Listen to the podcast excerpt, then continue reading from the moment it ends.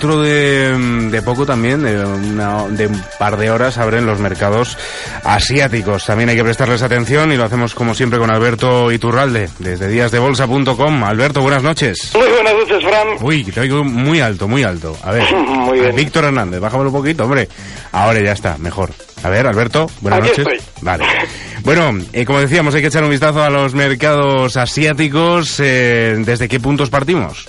Bueno, hoy lo tenemos muy tranquilito. Los dos únicos futuros que se han desplazado son el del Hansen, que está a 74 puntos negativos, sería un 0,3% de caída, y el índice de Shanghai, que estaría tres puntos sobre los 2.384, es decir, estaríamos hablando prácticamente de un 0,15% de subida. Así es que lo tenemos muy tranquilo y anticipan, en principio, una apertura muy, muy, muy moderada. Dentro de, mm, de, este, bueno, de estos mercados asiáticos hemos conocido hoy alguna referencia también macroeconómica, el PMI de servicios de Market HSBC, que ha subido a 52,6 puntos desde el 52,4 desde septiembre.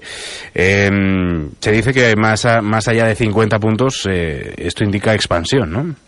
Bueno, eh, ahora mismo eh, prácticamente en todas las economías se están descontando noticias positivas. Tenemos uno de los indicadores más importantes en Asia, es el cambio euro-yen. Y bueno, lo tenemos en una zona de máximos en muchísimo tiempo y además técnicamente en una zona de sobrecompra, que sería. Entonces, es lógico, vamos a ir descontando durante esas semanas más noticias positivas. Fíjate como meses atrás comentábamos, ¿no? que nos venía una temporada muy buena de información, no vienen todavía los sustos, de manera que, bueno, pues en bolsa siempre hay que actuar con especial precaución cuando el cuerpo nos pide comprar y en Asia no es la excepción. Bueno, ¿y qué empresas eh, tenemos que tener en mente ahora mismo en el mercado asiático? ¿Qué bueno, empresas le interesan a Alberto Iturra? Hoy vamos a ir una que ayer hizo una trampa enorme en el Nikkei. Estamos hablando de Furukawa Electric. Y es que en la sesión del viernes pasado lo que hacía este valor es una, una caída fortísima con mucho volumen para girarse al alza también con mucha velocidad. Eso suele ser una señal alcista importante, de manera que es un valor en el que ahora mismo cotizando en los 235 yenes y con un movimiento diario aproximadamente de 6 millones y medio de títulos de media, pues seguramente lo veamos un 3-4% alza hasta la zona 245 yenes.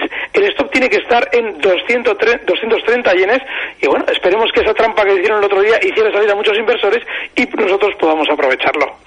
Pues ahí queda esa recomendación de Alberto Iturralde desde díasdebolsa.com. Muchas gracias una vez más. Hasta la próxima.